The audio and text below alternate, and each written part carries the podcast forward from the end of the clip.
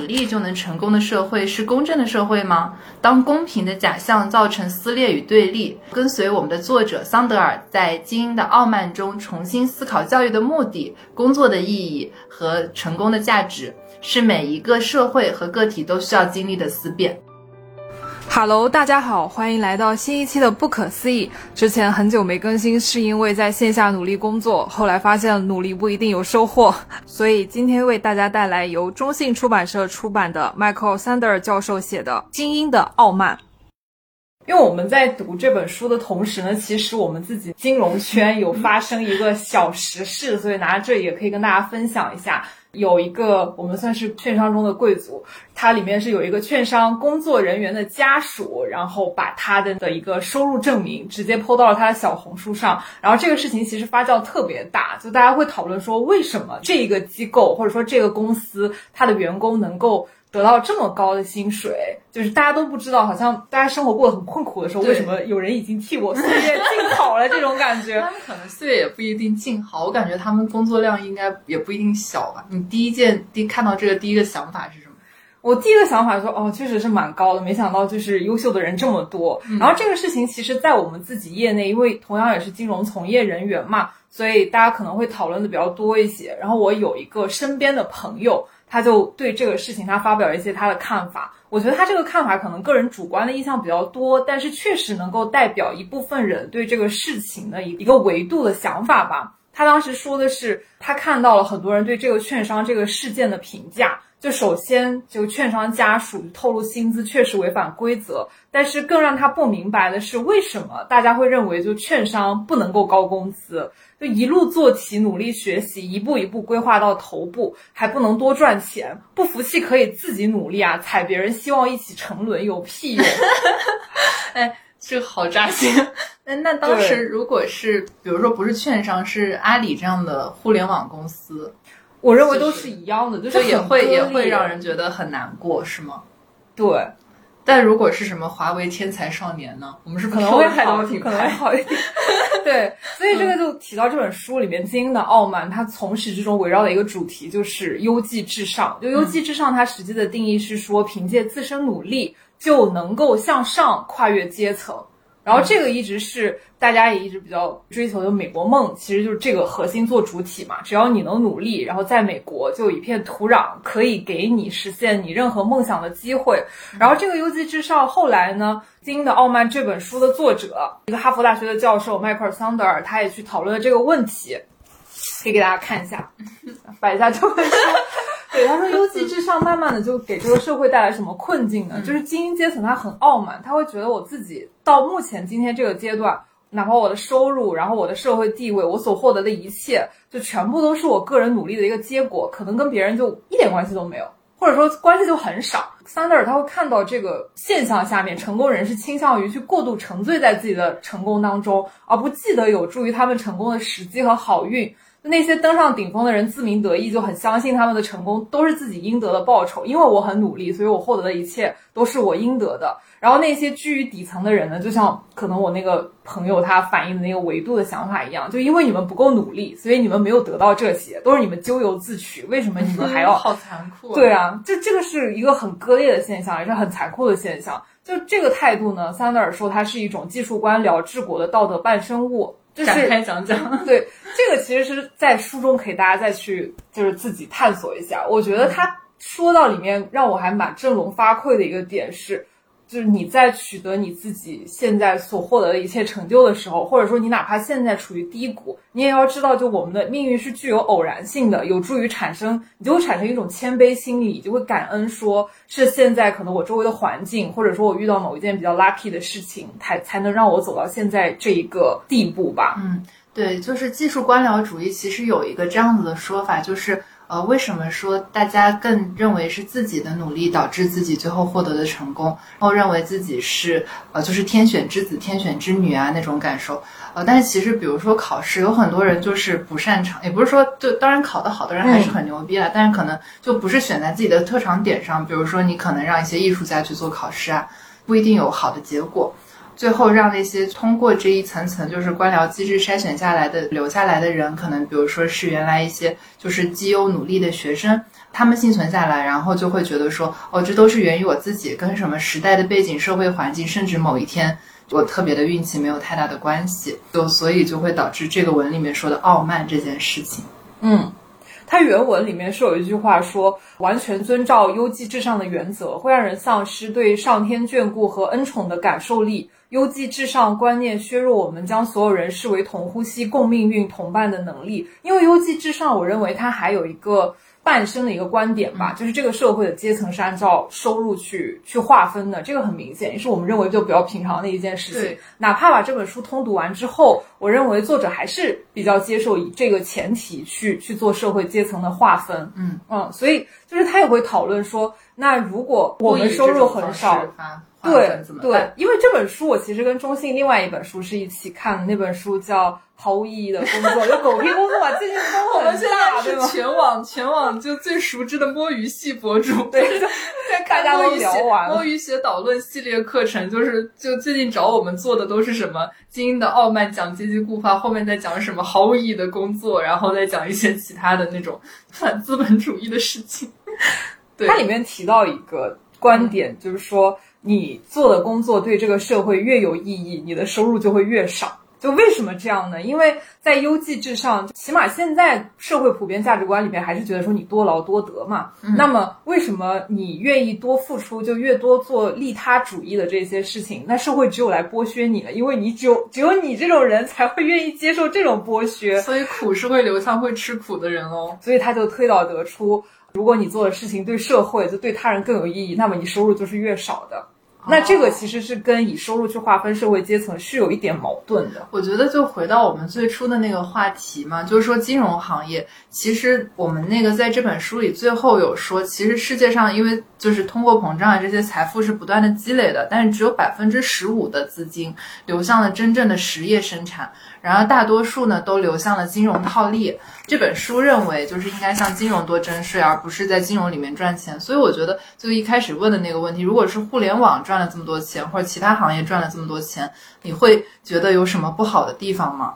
其实，如果我们是觉得，如果是创造了一个新产品、一个科技，比如说医疗的什么 IPO 上市，你突然暴富啊什么的，那种感受其实也会挺不一样的。但如果说我们聊回金融对于实体产业或者我们真正这个实际的世界上有什么比较明显或者比较实际的贡献的话，这个问题我其实真的有一个在就读金融相关的博士的朋友在聊这个议题。他说，金融是不是真的对于实体产业的发展有一个良好的促进或者说辅助作用？所以是他的结论实际上是没有。哦，对，因为我其实现在做产业投资也会有这个感觉，因为所有基金，你投资一个实体公司，它基金是有退出期的预期，我要收益，然后我还要有一个预期的时间，就到了那个时间的话，我是要走的，因为我要对我的投资者、我的资金来源负责。所以呢，就很多可能实体产业，你比如一个绿地项目，从我一开始立项到我实际建起来，然后到我真的产生利润。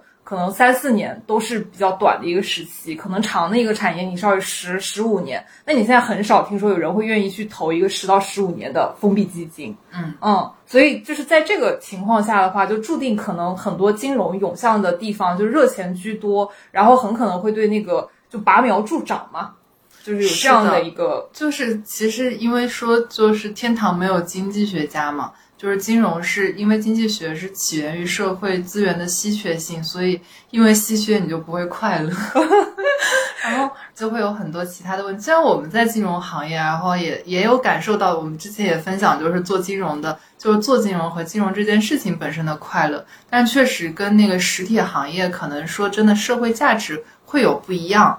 嗯，就是经济学他们也有很多关注民生的地方。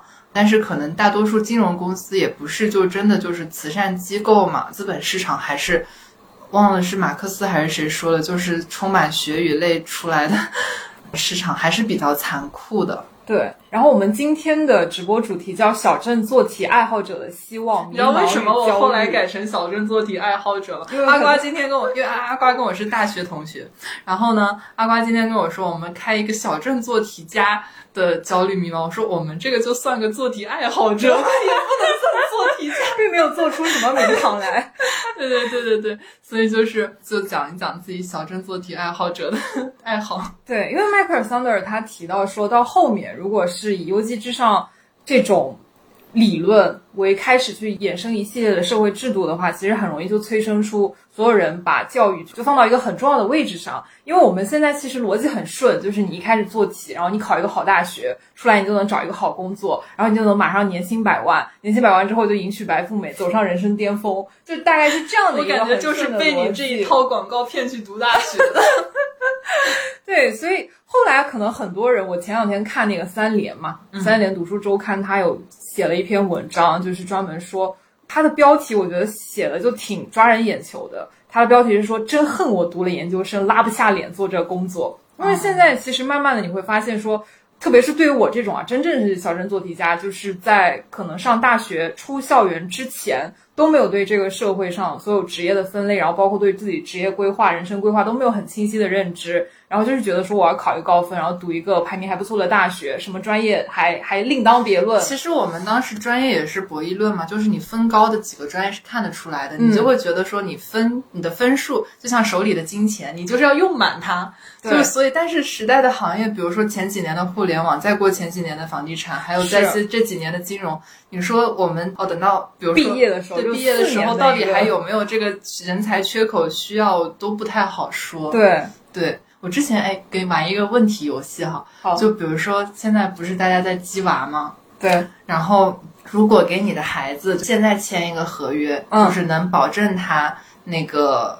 十八年以后能够读交大计算机系，但是你中间就啥其他事儿都别做了，你就不能读别的系。到那个时候，你就只能做这个选择。先锁定，对，愿不愿意做？我其实自己的话就是事后诸葛亮，你知道吗？我当时就是在找工作的时候，我就发自己发了一条微博，说我当时应该头秃了，要选计算机系，你知道吗？其实那个时候计算机还不算是最火的专业，当时是金融嘛，我们报的时候，金融。其实我们当时报的时候很分很高，都是那种硬科技、生化环材。生化环材不四大天坑吗？对啊，就是说只怪自己分高，还好自己分低去了金融啊。你说的好有道理，幸好我们好没本领。不是这个也没有，就感觉待会儿会被骂。就是，但确实是我们当时选的时候，就会基于我们也没有真的就你，反而基础学科像生化环材，你可能也学过什么物理、数学呀这些，你会感受还好一些。但是到了到了你真的选金融的时候，其实很少有人高中的时候就学过金融，然后还有一些其他的计算机专业。计算机在高中也确实不是重点学科嘛。就感受不到很多东西。倒是当时如果只有分数博弈的话，你只会选志愿里面就往年预估比较高的分，你就会觉得自己进去可能感受会更好。对。但是在这个就优绩至上的社会里面，大家会把教育，就特别是中产阶级，会把教育做成一个。非常就放到一个很高的位置上，就像美国现在其实也是，就他们比较精英阶层，就算是比较高收入阶层的这个写作业，就很很鸡娃，就他们也需要说参加各种各样的比赛，然后比如有什么特长，就预备好要把孩子送进常青藤去，因为送进常青藤的话，可能很高概率上这个小孩就会进入到他们父母所处的这个圈子，然后未来呢就继续在起码能够保住在这个阶层上，就收入阶层上不往下掉。所以之前这个书里面也提到，原来震惊全美国的那个青常青藤的一个舞弊案，就专门有一个人，我会去就是帮比较有钱的客户确保他们的小孩，就不论是靠作弊、靠捐钱，还是靠去就拿一个什么体育学生的这种特长名额进入到常青藤名校里面。对，就是鸡娃的一个表现，其实也体现出阶级固化吧。美国就是现在所有发达国家里面，就社会阶层流动性最差的一个国家。这个我想可能是跟很多人在就是 common sense 里面对是是是有差异。我我一开始认为的美国梦，就是因为美国它是一个很新的国家，嗯，然后就百业待兴嘛，嗯，所有的人进去，你你上面的位置都没有被占满，然后你就可以去发挥自己的创造力，可以去做。好的歌手、好的导演啊，然后也可以去做好的就是金融家呀，所有人都是新来的，就不存在。但是现在发展到这个阶段，美国。首先它急速发展嘛，然后其次就上面的坑都占满了，然后其实说到底，比如说你给你孩子当时要不要签那个锁定的合约，对你你也是想保持住自己孩子至少过得跟自己一样，甚至比自己更好。对，这是不能免俗的。把他们送去卷。对啊，就可能他在小时候表现出对一些像我们说的比较次升级的东西比较有兴趣，比如音乐什么，但很多家长现在第一反应是。你喜欢这个可以，但是你不能把它做做主业。嗯嗯，你必须要还是要好好念书。这就也慢慢的体现出我们整个社会在遴选人才或者社会上升这个街道里面，大家就是会有一种通识，就我一定要把你往这个独木桥上去挤，你不挤的话，很可能。你你就是往下掉，就会有这样的中产阶级的焦虑。所以桑德尔他也提到说，就美国中产阶级里面，就特别是一些可能已经上了一个好的大学的小孩儿，他们可能抑郁症的那个频率会要比他们二十年前父母阶段或者那个群体在年轻时候要多得多。他们可能在不知道为什么就自己人生可能是有什么喜好或者说有什么规划的情况下，就被父母一直安排着往往前推推推推推。我最近有这种感受。因为我去了一个卷王很多的地方，然后是好像卷不过别人，我就能感受到，就是不是说他们觉得自己啊就是过于优秀的不好，而是觉得说好像到这里这一步，我只有做和不做这件事的选择。对于我来说，如果我不做这件事，我后面比如说什么升职加薪啊，各种东西都会没有保障。就是我多么不愿意做的事情，我都得去做。就比如说什么，你正常的什么九九六加班啊那些，嗯，大家肯定都不喜欢。但是如果有人，如果其他劳动力愿意去做，那你可能得跟着就被裹挟着一起去做。对对，然后就是你不做，好像你就输了。对的，我今天还有一个特别郁闷的事情嘛，然后我们俩一个共同好友。就跟我说，他就说，其实你的人生不可能像一个既定剧本那样子去演，就是你可能会有给自己想的很多东西，甚至父母也会给你想很多东西，嗯，但是确实就是每个人在人身上都会碰见很多坎儿，有时候就是演不下去，那到时候你怎么办？你怎么样消化自己的情绪？怎么样就是硬着头皮往下走？我觉得确实是我们人生要学的很多东西吧。对，我觉得早几年没有明白，我我觉得我只要人生偏离了就既定剧本，我就要把它熬回去。现在就开始摆烂，是卷不动，卷不动。对我现在也是进行了一个在工作上的自我放生状态，嗯，就是自我放过，就不 卷了。那天那天跟我说，就是前段时间阿花跟我上了新工作，好忙好忙。我们我们最近不也是休了一阵子假嘛，就是节目休了一阵子假。其实人要被卷死了，就在你们不知道的地方。对，在在我们不知道的地方要被卷死了。突然就是阿瓜有一天上班期间居然有可以回我微信了，然后然后我说你今天怎么了？他说我决定自我放生。然后我说这是一个什么样的专业名词？你说说你的想法。其实就两点，第二点其实也是看那个狗屁工作里面得来。第一点是很多人是活不到退休的，你知道这个事情吗？我不知道多少。还蛮高的这个比例。第二点是，你的墓志铭上不会写你的工作，大概率，但你要写的话也可以。所以会写什么？就是写你、你的爱人、你的家人，你可能就觉得自己定位什么，就是我我过了一段很不错的人生啊这些，但你可能不会写，哎，我是某券商的什么什么 associate 的这种 title。对对对。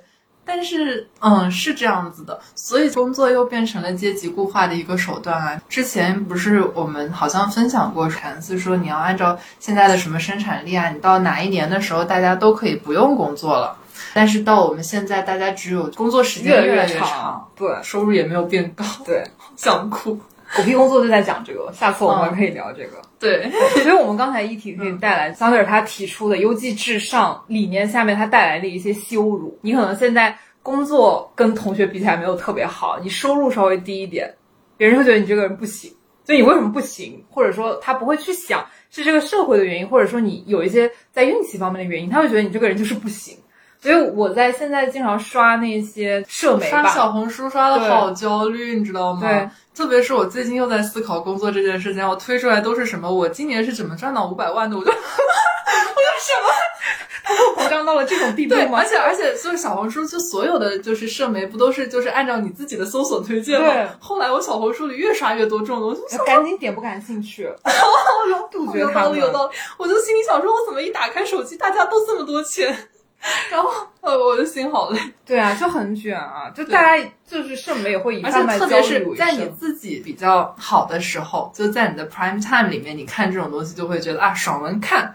然后在你自己不太好的时候，你看的时候，我就觉得压迫感，真的是好累。我看同一篇文章，就感觉体会特别不一样。嗯，所以我在社媒上，我经常看到，就有些人他那个文章，他抬头就会写，是不是中专？生就该让人看不起，中专生丢不丢人？就是我考上中专，我这辈子是不是完了？对，就有这种。我前段时间其实现在想聊另外简单就 touch 一下另外一本书，叫《我的二本学生》。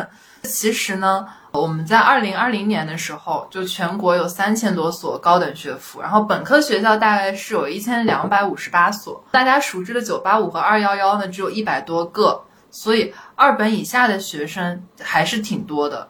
但是大家面目是很模糊的，比如说我们现在在北上广深的市场上，可能大家如果是二本也不会提，或者就去再去读了一个就是好学校的研究生啊这样子。然后这本书就叫《我的二本学生》，因为他这个呃作者黄登呢是在一所二本院校里从教，然后也是长期跟二本学生交流嘛，然后他就可以成为这群二本学生成长的变化的见证者。这本书里分享了他十五年的一线教学经验，四千五百名学生的长期观察和走访，然后还有一百多名学生的这个现身说法。我前段时间听别的节目就引用一下，其中有一个就是说自己也是。他们去读二本学校，但是其实也很努力了。嗯，比如说每次上学要走很多的山路，然后去上学。上完学之后进了这个二本学校，然后到城市里来找工作，然后就发现带着全村的希望出来找工作嘛。然后就发现，啊，好像二本学校在我们这些城市里面，并不是那么强的竞争力，然后生活很难被负担啊什么的。其实我们大多数的人的目光还是会聚焦到生活里面比较。闪闪发光的部分，但是其实，在很多我们看不见的地方，甚至其实我第一次提到说，我们话题里面永远都会只聊什么小镇做题家来聊一聊啊，什么券商高薪来聊一聊，但是就很少有聚焦到说我们二本学生到底是怎么活的，就是我们可能一本左右的学生到底是怎么活的，三本以下中专生到底是怎么活的，他们是不是精彩，他们有没有，是不是也面临过我们那种就卷不过别人，然后或者是说到这一步了。如果我不往前走，不做我特别不愿意做的事情，我就走不下去的这种选择是，肯应该是全世界可能都会存在的。这些书能够呃触及这些我们从来没有打过光的领域，还是很神奇的。嗯，对，很值得珍惜。因为后来我也思考过这个问题，就为什么我们现在很多的议题会放在说这个人学历高不高尚，就是他是不是从清北复交出来的。嗯，然后很明显，就也是我们行业里面券商他现在。会卡学历，就他筛简历的时候，就就是你一定要有一个标准给大家。就像你在泰坦尼克号上面，你说沉船了，老人、小孩和女士先走，你这时候会说他们不女权还是怎么样？觉得女士是弱者嘛？就是说，其实这时候我一定要有一个标准，那我只会选老人、小孩、女士先走。我投这个行业的人就很多了，我一定要有一个标准，肯定是筛学历会快一些。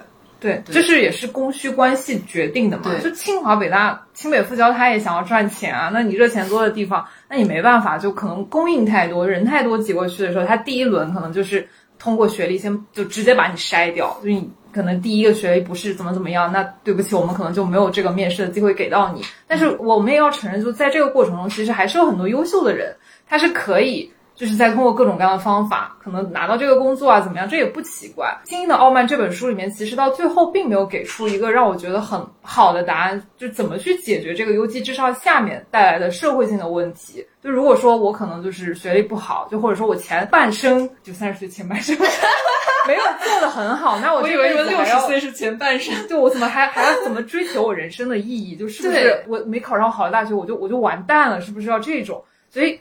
我觉得就他没有给出让一个让我很就是很满意的答案吧，所以这个问题我觉得也可以丢给更年轻的一代，然后或者更有更有想法、更聪明的人。就是我觉得可以看到这一点。之前我们提出优绩至上这个点，可能就是说，呃，你一旦就是那段时间或者什么时候努力了，你就是最棒的人什么的。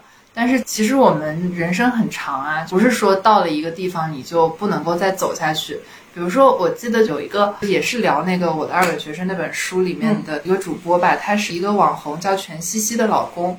然后全西西呢，他就录一系列节目啊，大家好，我是北大毕业的全西西。然后今天我是谁是哪哪哪毕业的，然后她老公就是二本毕业的。他就说了一段特别有趣的，就是说我的老婆之前跟她的什么北大同学聊了一聊，说最近就他们什么三十多岁了，过得怎么样。然后我们今天也开一个局，大家二本学生聊一聊，我们到底过得怎么样？发现说其实呃他们之间的就这种互动也特别好，因为就是像那位主播，他其实就赶上了互联网潮流，大家也是百业待兴的时候就去做了一个很好的运营，然后现在也是做这种就是互联网传媒行业嘛，嗯，我觉得还是有很多可以创造的东西。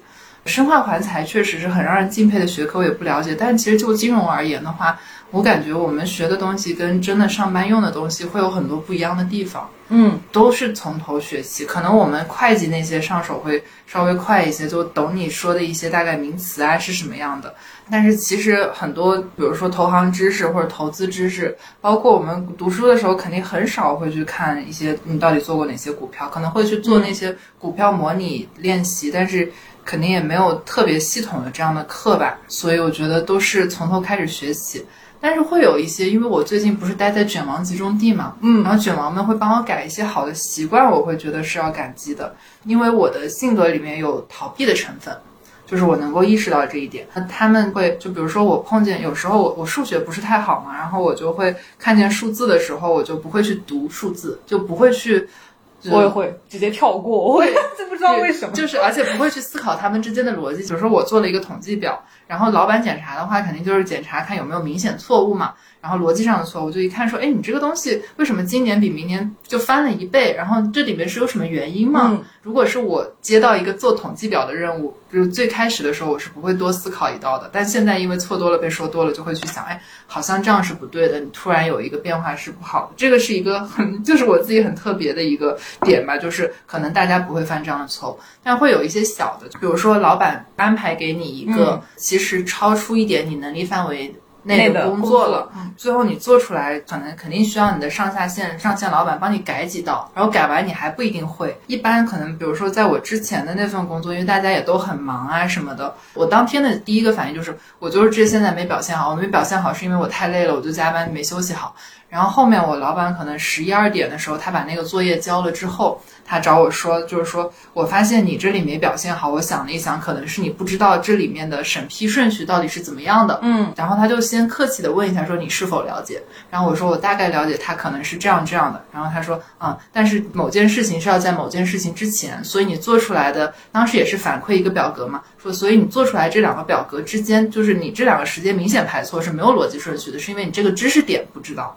然后我就觉得，哦，其实我有时候表现不好，因为我我是一个明显反工作 PUA 的人嘛，之前自己被 PUA 太多了，然后就会觉得说，我第一个反应就会是职场 PUA，我这个事情做不好，肯定是 我肯定有一部分问题啦，但是你肯定也有问题吧？嗯，到这一步的话，就是说，就是我肯定有问题，你也没安排好，但是可能是这个知识点我是可以去补充的，而不是说我交了一份不好的作业，我就过去就再也不看它这样一个状态。嗯所以我觉得也是有一些好的习惯养成这样子。所以其实这本书也就说，优绩之上的羞辱就带来的，就很多人会受到学校，然后工作场所的分类、筛选，然后排名这种无情的分类，所以他不是把你当做一个很多维度的人去看待的，他可能你身上有很多 level，然后就给你分类，对啊就是这样，就物就也也对啊，也很痛苦。Michael 就在里面讲书里面讲一个特别好笑的例子，就是说现在。其实你说大家上常青藤的人是非常非常就是优秀的人嘛，我们普遍是这样认为，但是实际上他可能很多都是校友的孩子啊，就是有一定的延续关系，然后才能进去的。他认为现在就是整个录取可能都有失公平，就失去了教育一开始最本真的意义。他说现在你这个录取的话，实际上如果我们要公平一点，我还不如就把所有人的那个简历收上来，然后从十楼撒下去，大家就在下面就捡。然后捡到哪几个就就哪几个，就这样还好、哦，还好一点。他原话是说，就是这样子挑选出来的学生，并不一定哦会比我们原来的方式更差。对啊，所以对，我我后来在想，因为我一一边读的时候，我就一边在反思可能身边碰到的这种社会的现象，或者说我能够想到一些解决的方式。那确实在现在这个模式下面的话，可能你个人的努力真的没办法，就是你你社会就这样子了，那我只能 说你还是要努力，就是你想要改变的话，那你只能努力，但是肯定努力不一定有回报，你也要接受这个事情，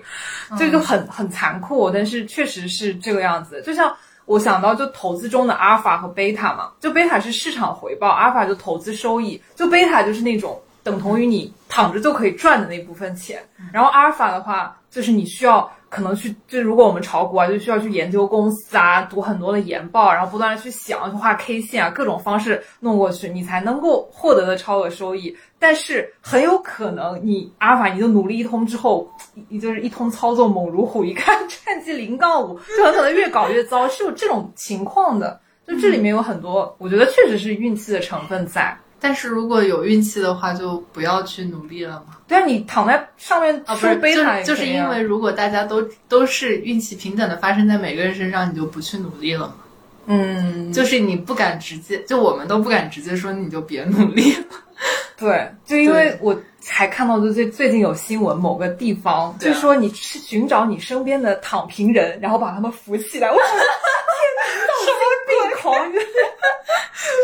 太可怕！但我想说，扶起来那个人，你做了就狗屁工作，然后管我，我要躺平，就很好笑。嗯我后来就是慢慢的，我就自我放生嘛，就工作上我跟你说的，就其实就允许一切发生，就努力不一定有收获，你要接受这个事情。然后我当时看到，就东京大学有一个教授叫上野千鹤子，他有一年在东京大学的开学典礼上有一段算是欢迎新生的一段致辞吧，还是毕业典礼，就是大概这样这样一个事情。我我特别想给大家分享一下他的当时的原文，我觉得还是非常非常的有启发吧。上野千鹤子他说：“你们来到这里的时候，都是相信只要努力就一定有回报。”但是，就像我一开始说到招生歧视那样，今后等待着你们的会是一个付出也未必会有公平回报的社会。如果你认为付出努力就有回报，那么请记住，这不是你一个人努力的结果，还有环境促成的作用。你现在之所以会认为付出就有回报，那是因为你一直以来面临的环境都是有人鼓励你、推着你向前、拉着你的手、肯定你的点滴进步。这世上还有着努力也没有得到回报的人。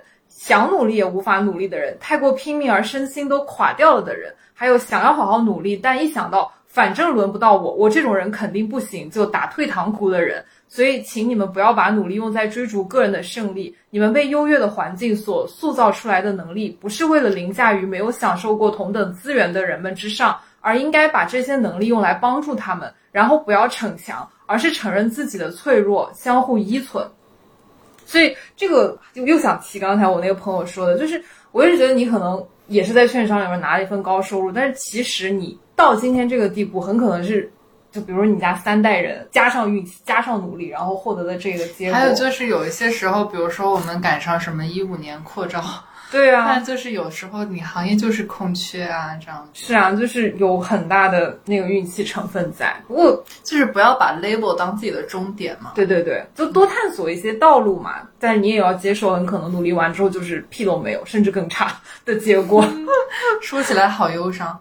我今天说那个跟我跟我聊那个人生剧本的那个朋友，然后又说我最近觉得特别低落的一个原因，我觉得说的还挺好，就是他说你想要的东西挺多的，然后就也很难，没有什么人能够要得到，然后你又不想去努力，等着他来找我，我等着运气来敲就是想门。躺平，然后又想这件事情可以好好的发生。嗯，但是我们的这种过度劳累是一个正常的状态吗？最近跟大家 update 一下，就是，嗯、我跟阿瓜已经连续出差了好长时间，从来见不上，从来见不上，然后家里都是给猫住。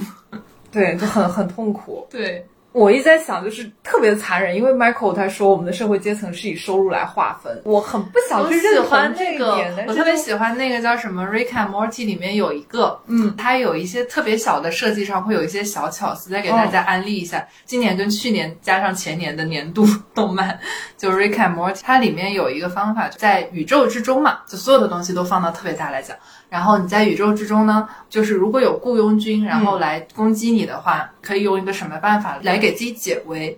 就当时 Rick 呢是呃用了一个方法，让宇宙里面通用的那个货币的价值全部归零，然后所有的雇佣军，所有当时正在工作的人没有，都瘫痪了，就没有再把他们所有的什么恶行和一些看似的善行继续下去。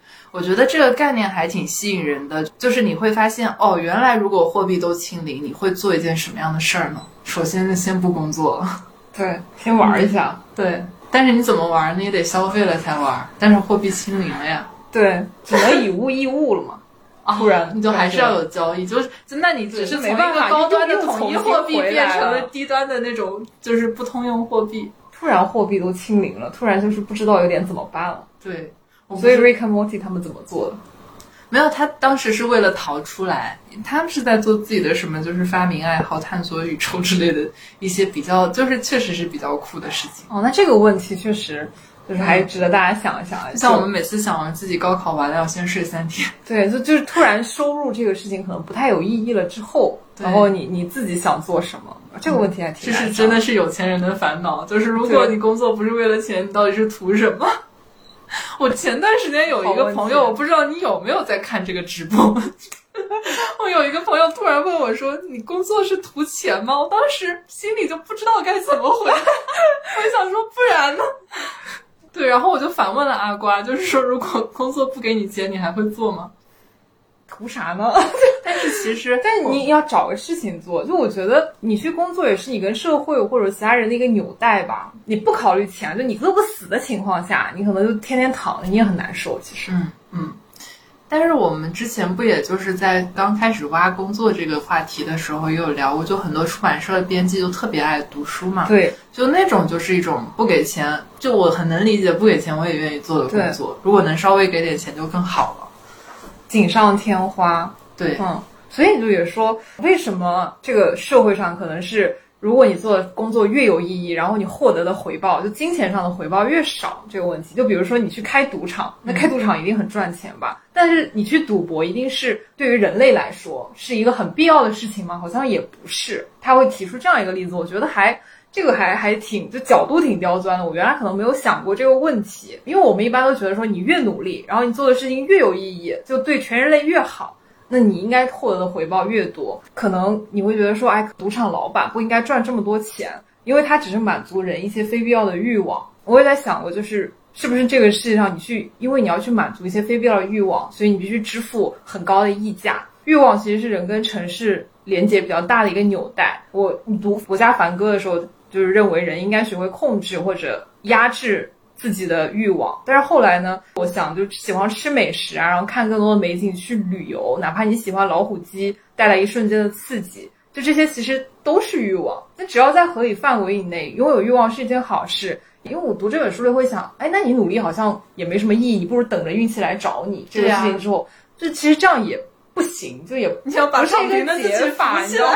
对啊，就所以你还是要有点欲望，然后还是要在你能力可控范围内稍微去去努努力，去实现自己或者满足自己的欲望吧。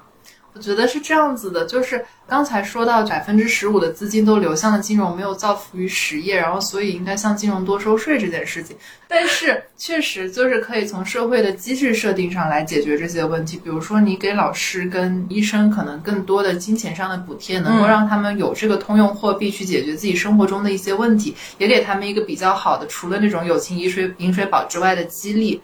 同时呢，你可以从一些觉得不支持的那些方向，就是可能不利于社会的方向上。去做一些税收的这种争取吧、设置吧。嗯，然后因为这本书的作者也是公平，这本书的作者就是什么样的社会算公平？是不是我绩优的人、努力的人获得东西的社会就公平？其实不一定的，因为所有的资金还是聚聚集在头部嘛。嗯，然后那头部的人对顶层的人对下面的人设置规则，就是说你要努力。你要九九六，你要零零七，就是制定规则的人，或者是说有资本的人怎么想，我们确实也不知道。但他们制定下来的规则会让我们自己往里面继续卷。就是他们制定了一个规则，现在就是绩优最努力的人付对我付出最多时间的人，我就卷死了。对，首先大部分聪明的人把时间都拿走了，也没有时间再去停下来思考，说哦，我停下来发现好像是这个规则有问题，但是我也无力反抗，就这个还是挺挺心累的一个点。所以 Michael 说。我们自己为了自己满足自己欲望啊，取悦自己更加努力的时候，要记得就自己和其他弱势群体，或者说大一点啊，整个人类群体的紧密关系。就比如他提到 NBA 里面詹姆斯，詹姆斯他是三十多岁了嘛，其实你对于运动员来说，其实年纪并不算小，但是他现在一直在一线，而且表现很好，他非常努力，就休赛季一直在自己加练，就从来没有放松过，但是。他在篮球上的天赋，如果放在十八世纪或者十七世纪，可能就不会像现在一样瞩目。他不会，因为那时候就没什么篮球运动。可能。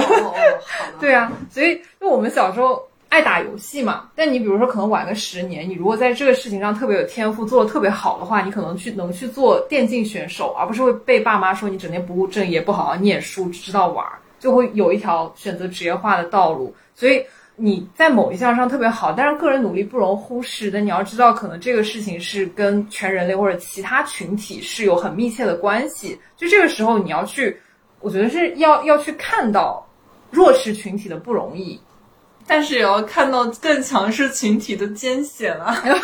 你说的也很有道理，就是躺平才是对资本主义最好的反抗。但是我一个人躺平是不够的，我要呼吁大家跟我一起躺平。对，我现在就很极端，我就觉得现在卷王都是异端，要把他烧死。是的，是的。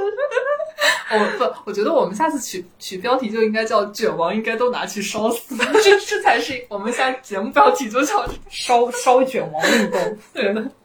所以，就不管来自基因彩票还是来自上帝，那么我们应该认为理应得到就这些所带来的好处就不恰当，就实际上是有点自负的一种想法，是这样。嗯，而且 Michael Sander 他在书里面还探讨一个议题，就为什么成功的人要对社会中地位较低的人感觉有所亏欠？嗯，这个问题为什么？就取决于我们有没有认识到我们的努力奋斗，但我们不是白手起家、自给自足的。发现自己身处珍视我们才华的社会，是我们的幸运，而不是我们应得的。对我们命运的偶然性的强烈感觉，可以激发某种谦卑，就是若非上帝的恩典或出，就是发生了偶然，亦或是命运的神秘，我也会遭受厄运。这种谦卑是我们从残酷的成功伦理中回归的开始。而正是这种成功伦理，让我们分道扬镳。这种谦卑超越了优绩的暴政，为我们就走向一个 Michael 说少一些敌意，然后多一些包容的公共生活指明了方向。他这个还是比较大的一个方向。就像我刚刚说的，就是他提到优绩至上，就为我们这个社会就带来蒸蒸日上这种，就大家一起卷，然后推动进步的同时，它带来很多很多半生的问题。那我们怎么去解决这个问题？其实，在这本书里面，我认为可能没有很细节啊，就不像政策一样，我一二三四我该做些什么。但是他指出了一个大概的方向，我觉得还是就这这本书是让我就思考还是一个特别大的话题吧。我觉得它每一个机制，它其实这本书能讲清楚不该绩优，对，就已经很好了。对，就是它其实也没有否定了，就优优绩这个绩优这个对制度。是我觉得，比如说我碰见一些很糟糕的事情。那你只能选择，比如说，就继续走下去啊。就是有很多苦的时候，你没有办法去躲避它。其实公正有一件事情啊，到后面绩优的人会觉得不是换平，而是换不均。就要穷，大家一起穷。但是你比我富有就不行，就是你的问题。你会有这种，就是你觉得你会有这种想法吗？呃，我不会有这种想法，但是我认为这个确实是很多人在他其实潜意识里面会有的一种。我觉得是可能取决于你你现在是在平均线上还是平均线下啊？有可能，对对，就为什么那个人不是我？就为什么我这么倒霉？或者说那些都是我应得，这不都是那种电视剧里面反派那种典型的思维心理吗？我觉得现在电视剧拍就是有，就是一个每个人都有缺点，然后就如果是有反，这样才能把人物塑造立体嘛。就每个人心里都有一些自己黑暗的小想法。是我们接下来还想要聊一个问题，就是否选择躺平这个问题是这样的。我觉得对我来说，我是很想躺。之前不也推过那个什么什么都想做，什么都不想做那本书吗？对应了人的几种疲劳，然后我就觉得我我就完全是那种过度努力的。其实虽然现在看起来也不怎么努力，但是就是因为过劳而导致的疲劳，然后心特别累。最近可能稍微恢复一些吧。然后我是很想躺的，但是就是你知道，一个人长期做一件事情，不是因为他自律，肯定是做这件事情让他觉得会好一些。要么就是做这件事情减少他的焦虑，要么就是说。做这件事情对他来说根本不费心力，就比如说像我长期坚持游泳，如果是用自律的心思来说，长期坚持游泳的话，我就做不到坚持到现在。嗯，我后来想，就是首先游泳对我来说启动成本低，然后其次就是说它就是能够缓解我的焦虑。我要是觉得今天啥事儿没做，我只要游了个泳，我就会觉得今天还是过去了。话说回那个卷和躺平这件事情。我之所以能够过劳，肯定是这件事情能够缓解我的焦虑，嗯，所以我才不能放下，然后就导致过劳。但是我内心无比的想躺平，我就发现说，就像最开始的时候说，我就发现，哎，只有做和不做这个选择，不做这个日子没法过了，那你只能做，所以就觉得说会导致一个最后虽然想躺，但是还在卷的状态。但我觉得这个还有一个是因为人是一种社群动物，就你会看别人去怎么做，对，就比如说我你在上学的话。你你会看你同学到底每天几点睡的，然后你再看。对，我知道我现在给我老板加了一个微信运动关注。我这个目的是因为我想知道为什么他每天七点多可以起来催我干活，十一点多又可以再再反馈我的作业。我就想知道这人不睡觉吗？然后我就我觉得我老板不睡觉好奇怪。对呀、就是对，就他自己也是一个小卷王嘛。然后完了的话，我就会看说啊，所以这个人的生物钟到底是怎么样的呢？我也不好去问他，对吧？我就加了个微信运动，每天看，就是每天我起床的时候看看他起床没有。是，然后我现在也会问我 我同事说，你你今天有加班吗？他说没有，我说我开心多了。就如果他说他加班了，我就开始焦虑。我认为人你去脱离你所在社群的那个主流，或者你去就坚持本心嘛，你哪怕说我就要躺平，我就要这样子保持我自己节奏，是非常非常难的一个事情。嗯，就你旁边一旦开始，你会觉得，哎，我是不是也该就是多努力一点啊，或者是怎么怎么样？就是那种脱离群社群的危机感。对，就是你去脱流一个社群，它就是主流的这个动作，我觉得可能是要比你加入它还要更费劲的一件事情，是的，所以那个社群是怎么样？就是很恐怖啊，就会一直问说，嗯，你们就是要加班到几点啊？就这种，嗯嗯，我会一直问我们那个共同好友的薪酬，然后我就觉得好累，然后觉得哇，是个我是个小废物那种感觉。但是我意识到很多人就没有办法活到退休之后就好多了。我就跟我那个同事说啊，他有一天晚上的时候，我们要对东西嘛，大概十点多的时候，我找他，我说我们两个对一遍，然后有什么缺漏的地方，我们再分工把它做完。那天预期可能加班可能会到一两点钟，就是起步。他当时就说九点多的时候，他跟我说，他说你做完之后，你把你那部分直接就发给我，然后你别管，你早点睡觉吧。我说为啥？我说你别一个人懒了，因为你做不完，这个东西很多。嗯他说我们两个人之中总要有一个人活到退休吧。我当时我就哭我了，好不是，我的天！就很心就酸。像我就之前三点多没看见群里消息，七点多在群里道歉，晚上吗？不好意思。对，所以我当时在想这个问题，就人生是不是要选择躺平？嗯，我想到的答案是人人生并不是一个非此即彼的双向选择题。那我希望每个人会有更多的选择，或者看更多的选项，就并不是说你就不做这个工作，你不卷，你就你就你这辈子就这样了。我觉得大家可以看到可能更多的一些看法，比如我。昨天刚去和一个朋友吃饭，然后他之前是四大的一个经理，已经干了蛮多年了。他就很想开，他已经辞职大概有八个月，然后他接下来有计划一个将近小一年的环球旅行。哇哦，对啊，所以我说你你就放过自己啊，就是你想干嘛你就去干，你就一辈子真的很短很短，你想干嘛你在最好的年纪你就去干就好。然后这个躺平里面，我又想到就电影《降临》里面，女主她学会那个七十种文字之后，她就能够看到命运的走向，就出现一道很难的选择题。就如果我想问你啊，就如果你能看到你自己接下来命运是怎么样，而且这个命运可能是无法更改的，你会怎么做？看他，但是我的性格肯定是对，就你可能会看到你接下来会有一些在大的事情上你就说没有惊喜了嘛？对，对，第一是没有惊喜，第二是你可能会觉得然后情绪，前置，对。嗯，我当时如果是这么大一个选择给我，我不看它，我会更后悔。你可能我学会在人，生中很多阶段就想说，啊，我当时应该看的。就你你看了，你可能觉得也没有办法做做出更好的选择。对，但比如说你看了，就肯定是给你一些片段嘛。要是你给你看了一遍你的一生，你就等于过完了一你的一遍一生，然后再过一遍而已，对吧？嗯，我当然那个可能也会很苦，但是可能一些片段，比如说这个有点沉重，比如说亲人的离去，你什么时候可以多陪伴他？嗯然后你当时，呃，如果你不能改变的很多事情吧，比如说你最后会和一个什么样的人永远生活在一起，你是不是可以就是调整自己的心态，就变得更自洽？嗯，我觉得是减少自己内心遗憾和更自洽的过程。提前预知，比如说你什么时候会就很倒霉，虽然也不会改变你倒霉的时间点，但你的心态可能会慢慢接受。嗯就是说今天我就是不顺利，但是我前两天很开心啊。就是，或者是说，可能人生后面会给我有补偿啊。如果后面没有补偿的话，我就去写活着。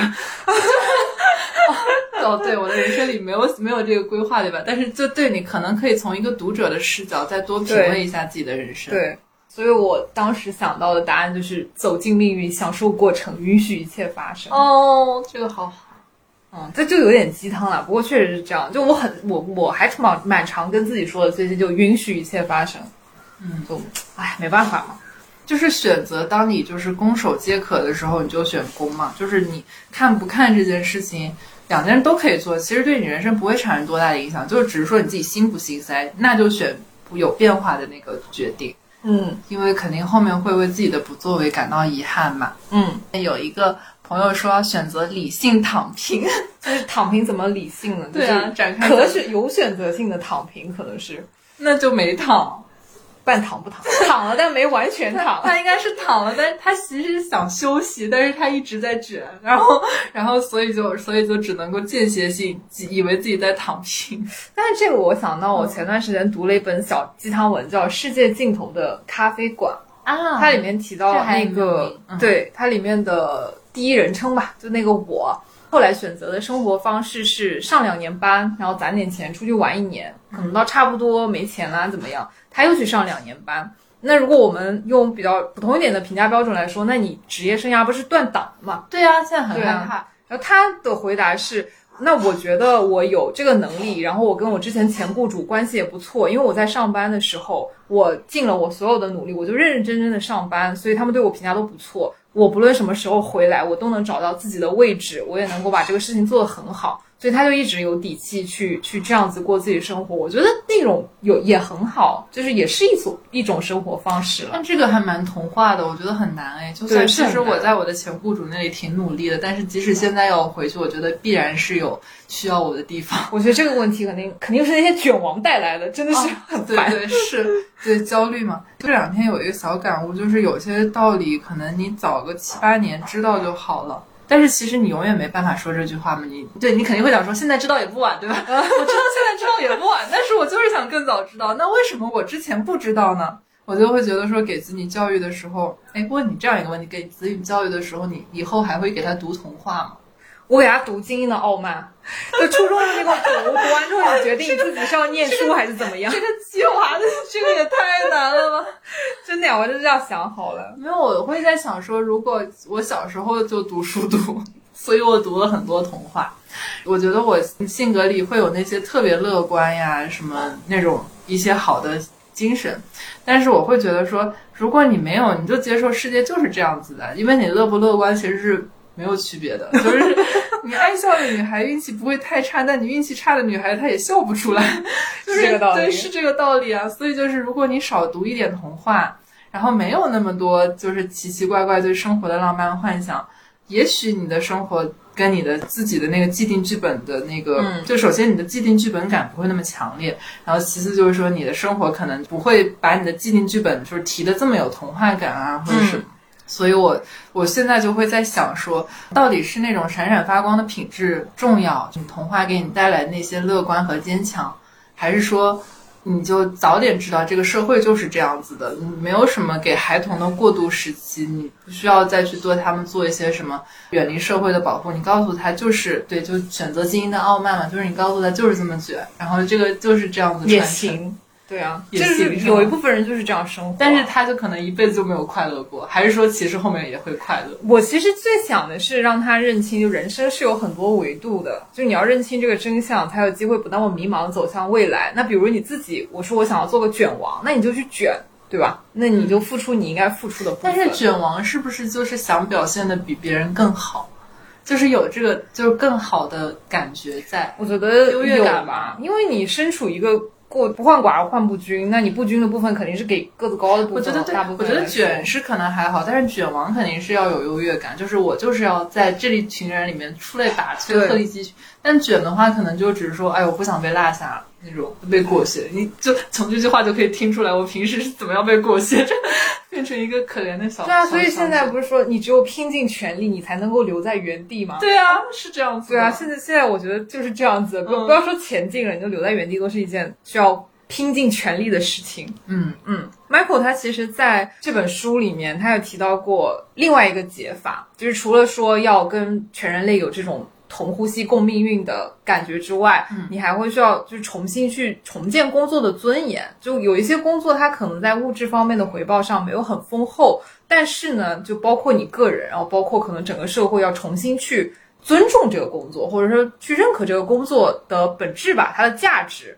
就人类根本需要是我们那些和我们共同生活人对我们有需要，我们去做这个可能才是工作。这其实就是也也有一些跟那个，所以我说跟那个狗屁工作可以一起看嘛，就会有一些重合的部分。两个地方其实可以一起去思考吧。其实很多那个政治经济哲学书里面在提一下马克思老人家非常伟大，他又会说就是什么样是好的工作呢？就是你好的工作要对你周围的人让你感觉好的工作这件事情，他没有说的就很虚啊什么的。你要对你周围的人首先产生影响，就比如说，如果你是什么开车的司机师傅，或者去送外卖啊什么，你是产生了影响，但你不能跟他们产生长期的社交，所以你的工作过程中很难有就是同事啊或者给你反馈的人。当然，现在可能跟系统反馈嘛，但是不会有人情上的这种往来啊，这种感受。然后你就不要到处，就是如果你要有一份这样的工作，你就不要到处漂泊嘛。你要做一些每天就是积极正向的事情。啊，刚才说就是说你可能觉得送外卖或者说出租车这种工作体验感，就是这方面体验感不会很好。但是其实投行，就如果你也是到处跑的话，然后很多客户你去访了，然后没有回音。然后其实也是，我会觉得这种工作给人的这种就是负反馈，嗯，对，还是挺强的。对对，就是这种劳动所得可能也是不一样吧，就可能会稍微宽慰一点。但是我们在刨去所有东西，那这个工作的价值啊和他们的给人带来的就是尊严、自尊心的体验感还是挺不一样的。嗯嗯，所以《爱死机》里面它有一个单元讲人类灭亡嘛。啊，真的，对啊，其实后来后来有一个好像外星人吧，我忘记了，反正大概是这样一个，他们去地球上调研，然后发现就整个星球就全是垃圾，然后已经没有人类，人类整个就灭亡了。他后来就是去那些废墟上探索，或者说去尝试找出为什么人类会灭亡这个原因。他们曾经就因为环境太差了嘛，曾经有这个机会，就比如说首富他拿出自己一半的那个财产，然后投入到这些环境的改善或者保护工程当中，这些公共事业当中的话，就人类是能够去被挽救的。但是他没有，他把所有的财产全部用去建造那个去火星的。没有指代谁啊！不要喊上，没有没有指代谁。对，建造那个去火星的火箭上，然后后来呢，就是把镜头切到了火星上，那里确实是就是一派祥和，就是宇航员那个头盔打开之后，你发现是猫咪。哦，对，就是他也没有救得了自己。做这个也太好了，这个单元就是对猫也是对吧？你现在家里也是给猫住的。啊，对。对，《爱死机》里面还有一集，就是说一群人到他对他对猫的描写，我是就最最近作为一个猫奴，真的是想说，他还有一个单元是说，呃，一群人到了一个就是废弃的星球上，嗯，然后那个星球上有一些有一群猫，然后猫就是要抱抱。然后他们就是去那个，他们就认为猫是这个世界的统治者。猫有一个语言告诉告诉新来的那群人说：如果你们惹我生气了，我们生气了，然后如果不抱抱我们，每天撸撸我们的话。那这个地方就会爆炸还是怎么样？反正你们就回不去，所以你们必须哄好我们。然后，然后那群人就作为一群外来者，然后每天就是负责撸猫，觉得那个宇宙也很神奇。所以他刚才你说爱死机，然后讽刺了某某首富，然后然后打开是只猫，这个我就觉得嗯，还蛮蛮符合他们的这个调性的。对他其实还讽刺的是，收入并不是衡量一个人对公共利益贡献大小的指标。啊，是的，对，就你不是赚的越多，但是但是你刚才说就是类似于我们刚才说绩优这个不行，然后你其他的也不行，然后但是凭什么最后赚钱多的人还要负更多的责任？那那人也挺冤枉的，其实就很可能是他运气好赚钱的，对，对，肯定是有这个原因在。运气好赚钱，对啊，本身人家也不是一个慈善家，只是收割了我们更多的韭菜，所以所以就最后，哎呀，算了，毁灭算了，烦了。没有解法了，已经。就上次我分享给你那个三联那篇，就真恨我读了研究生，拉下脸做这个工作。嗯，他具体做的是什么呢？他其实是有一个事情，就是有一个女生，她之前呢就是读完了研究生，后来就找工作嘛，就找工作现在很难，就失业率你知道，五个人里面有一个都找不到，这是非常非常高的一个失业率。我们今年真的就是感慨，还好自己就业早。嗯，对啊，就越来越卷啊！就你会发现啊，可能到时候高学历的人反而越来越难找工作啊，就这样子。他后来就找了很久，他找不到，他就回了他老家，然后去做了一份可能，嗯，就是薪水上没有很高的工作，就是在我们的那种常理理解来说，就相当于是他往回跳了嘛。那这样往回跳，其实它引起比较多的那个反响，我觉得有个原因是大家会觉得说。开始我们要转变自己的思想了，就并不是说我读了研究生，然后我就不能做什么，不能做什么，不能做什么，就是因为因为很多现在就父母会教小孩，就让他去看一些就清洁工的阿姨啊、叔叔啊，在街上说，如果你不好好读书的话，那你以后你就在，这里。会有会有，所以这这也是 Michael 但是我现在发现很多人不会打扫卫生的，就是这个甚至是一个技能，你知道吗？对，啊，所以所以就是你要去尊重那些工作，而且他们如果就真的很是这种供给会越来越少，对啊说不定以后还会。还会抢。呃，现在之前说高学历学生、高学历女生不应该去当月嫂，然后发现月嫂越来越贵，对，对就还会要考各种证书，就有的没的。琴棋书画必须精通。学历现在基本上还是会跟优绩去挂钩，因为就证证明你这个人很努力，你很聪明，然后你考上了不错的大学，你在高考的千军万马之中你闯出来了。但是如果你去把学历作为评判人生唯一的标准的话，就其实是会有一种营造出来的幻觉。就很多可能在象牙塔里面，刚刚在毕业之后，你会发现，哎，好像那我上面还有清北复交，那清北复交上面还有博士，然后还有常常那个常青藤，嗯那你就没有办法去，就永远是人上有人，就并不是说你可能有了一个学历，然后你人生就有了一个保票，你有了一个铁券，单数铁券，就不是这种。当然是不是说你努力完这一波就行的？对，然后还有另外一个就是，并不是说你看不上那些工作，它对这个社会的贡献就小，或者说它没有意义。我觉得我刚毕业的时候做的一份工作，就怎么说呢？就是它可能不能够发挥出我所有的生产力。嗯然后就比如说，我把所有的精力都花在做一个 PPT 上，然后老板也会夸说你这个做的好看。嗯，但后来就发现好像没有用，然后很多的工作就是初级入职的，就当时即使我是在金融行业刚开始做的时候，也会有很多特别烦的工作，就 dirty work，脏活累活呀什么，就特别不愿意做，嗯甚至还有之前排过我去做什么碎纸。嗯就是你刚过来，哦然后上面的人说：“哎，你去把那个对，把纸碎一下那样子。”嗯，当时我就是一个小天才，我说要么我拿把火盆儿给你烧。我估计可能，但我现在回想一下，当时的我自己也是觉得有点傻，但是五六年前的想法真的就是这样子的。我估计当时我的那个小老小老板也特别无语。嗯，我现在就特别能能接受这些工作，就是可能更偏向于说。我把这件事情什么重复性、高强度重复性劳动我能做好不出错就可以了，然后也不会心那么累。但是真的就是可能成长有限啊，或者怎么样。但是我就觉得现现在被社会打磨的全然接受，完全接受。哎，人生就是社会中很多这样的工作，各种困局对，甚至看起来可能我现在的工作比原来好一些，但是就是还是很多这样的工作。然后包括我会跟一些我觉得工作很好的人，但至少薪资很高的人去聊，然后他们工作中也有很多这种脏活累活，然后也不抱怨啊什么的。不不是说这是一件好事儿，但是你开始慢慢发现生活真相的时候，这个其实我们在狗屁工作那里可以聊一下。然后我现在看案例太多变了。弹幕里面 就是有讲说研究生也没有什么特殊嘛，我确实觉得是没什么特殊。然后这个你没办法，因为我觉得缓解就业压压压力嘛，这个是很现实一个问题。很多人觉得说，那我就延缓我要去求职的这个时间，我可能再去读一个研究生，嗯，对吧？读研还稍微好一点，我觉得读博是真的累的。但是你现在读研就考试也很难，因为越来越多人，我可能想考公、考编，然后考研究生，我去延迟我直接进入这个社会的时间，或者说我去找一个比较稳健、容错率比较高的一个方向去尝试，那势必会造成说。那你可能付出了很多很多努力，因为这个研究生真的很难考。然后你考上了之后，毕业完之后，你发现好像对于跟你想象的那个那个情境况也会有很大差基本异。产生了偏差。对啊，因为其实我们会被教育说，通过读书学习是就是能够改变自己的一个渠道，确实是的，就是这个是没有错的。但是我们现在遇到的就是工作好几年以后遇到的很多问题，我们甚至我现在就在想说，很多时候我连题目都不知道是什么，我不知道自己在迷茫什么。是不是觉得我状态不太好？那还好啦，就是习惯，就是我都不知道自己在迷茫什么，不知道自己到底要去解决什么样的问题。如果你告诉我是这么一个问题，我去解决。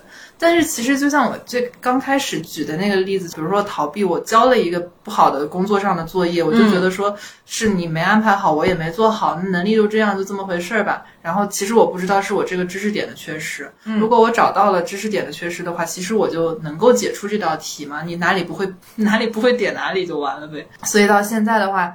就会觉得说，很多时候你不知道题是怎么样的，你不知道自己想要什么样的亲密关系，想要什么样的生活，是在大城市还是回去多陪伴家人。就是你甚至不知道自己在问你是要在大城市还是陪伴家人的时候，你心里到底是为了孝顺，还是你自己心太累了不想在这里待？对我是不是人生真的好多问题啊？对，当你问出一个问题的时候，根本不知道自己本质的问题是什么。是啊，所以所以人生是多维度的嘛，包括你对于人生中所有的问题，其实都是多维度回答的。工作就是 get things done 嘛，就把事情做好。其实我就想到，原来也有一个，就是算是社会新闻吧，就一个小姑娘，她在社媒上问说，我现在老板给我开一万八，但是我每个月工作就是帮他买买花，然后做一些他私事，就是帮他搞一些小事情。对对对。非常轻松，但是我觉得我很痛苦。这个工作我还要不要接着做？就一些人会认为说，你就天哪，就感觉很闲，然后你还拿着一个非常不错的薪水，你不要的话，你把那个公司地址给我。就这种，我是另外一类啊。我会觉得我理解他，就是人生还是你工作上，你会希望从工作中得到除了薪水之外一些其他的东西。我理解他们俩这样子的。去年年底可能。年底前倒数前两个月的我，是完全是像那个小姑娘一样的，嗯，会觉得焦虑，然后现在就会觉得说，还要有一份那样的工作，就也挺好，就挺好的。对我现在就是非常想当那个楼下的保安。好了好了好了，大家以后去那个，我们以后搞一个保安室电台。对，就是爱吃小熊饼干的那种保安。对啊，就还，那肯定他们工作也会有我们看不到的辛苦了。就是生活永远在远方。我觉得那个，我觉得那个女生是问错了问题，就两个问题嘛。我的工作不能给我成长，但是其实它能够以那个支持我的生活。那我现在是要选成长，还是选这种长期的生活？然后还有什么什么，就一系列这样子的问题。对，因为它就是一个是是和否的问题。嗯，就不是说那种。可以有一个主观的答案，它就是你的工作不能让你成长，但你得成长，这件事你得去做。但是你的工作就是为了赚钱，这件事你也得去做。成年人就是就还是就两相权衡，你可能没有办法找到一个说你自己既能够获得，所以他应该去解决这个方法，就是你可以去学一些别的东西，但是你要拿着这份工资。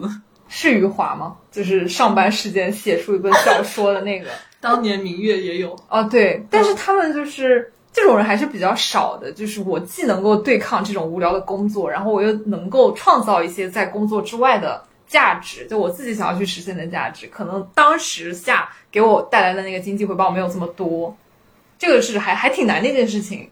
对，所以就是很多人想去从工作中找成就感啊什么的，就很可以理解啊，因为工作就占据了你生活至少八个小时吧，反正。反正我可能更多，对啊，所以说你会希望从一个自己付出很多时间的事物上面获得很多的回报，但是实际上呢，它确实不是能保证的一个东西。所以如果能权衡的话，你可以短期选那个经济价值。所以你你原来说你做播客就是因为你工作没有灵魂，你要做播客找灵魂，但是播客并不能够养活你，所以你又得听到了没有？最近。广告可以给我们接一下了，希望我全职做工作，成为一个有灵魂的人。我们俩也有这个梦想。对的，对的，我觉得是可以的。但是播客也是我们在认真做的一份工作，所以就是世界上还是会有一些就是你会去擅长做的事情，然后也喜欢做，然后又刚好赶上播客风口嘛的那些事情。对，谢谢你还记得我这一点。但你最近已经很久没有没有找灵魂了。最近我还算哎，也是哦。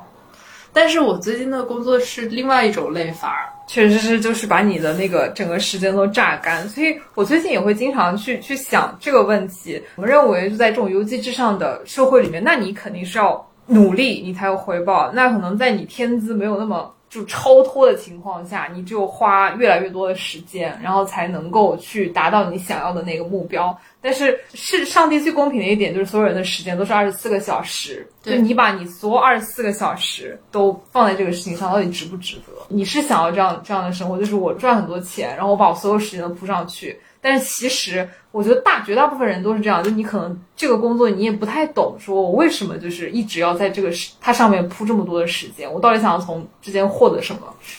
我觉得你要看是什么东西吧，就是工作是跟社会连接的一个比较好的渠道。但我们刚开始做播客创业的时候也很专注嘛，当时就录完剪完，就大家都想一气呵成，都想干嘛干嘛，然后还做 notes 啊什么，自己摸索那种是就是醒来就做，然后做完再休息一下，然后可以再接着做。我觉得如果有这样一件事情，就不是说是工作或者说什么 career 跟 job 的区别。如果有这么样一件事情，你可以专注的一直去做，那去做它就好了。然后你也没有什么金钱上的压力啊什么的，那就是人生中最美好的事情啊。因为相对我而言的话，虽然我对吃喝玩乐是非常有要求，但是我知道专注的时候做一件事情，见神杀神。是没有那么多有的没的。你不过我现在工作没有那么的，我没有就肯定不是说有灵魂或者喜欢的成分。但是如果一定要我做的话，我也是就是中间吃饭啊什么的，是会忘记的。只要 deadline 够近哦，不吃饭算什么，对吧？所以会有一种专注的东西在，所以我能够理解。如果而且当这样东西你喜欢的时候，就是可以一直做着。嗯，如果而且它能给你带来正反馈，能够给你带来好的社交，然后能够给你带来世界的温暖啊什么的，我觉得就是很棒的，就是一种理想生活。这就是我们这期的节目，谢谢大家收听，谢谢大家的收听，也希望我们能够做上自己喜欢的工作，能够让我们在灵魂里面收到一些赞助广告位，然后自己多跟那个宇宙发射信号，多引一点 lucky。对，对一起来做大艺术家吧，谢谢大家。谢谢大家。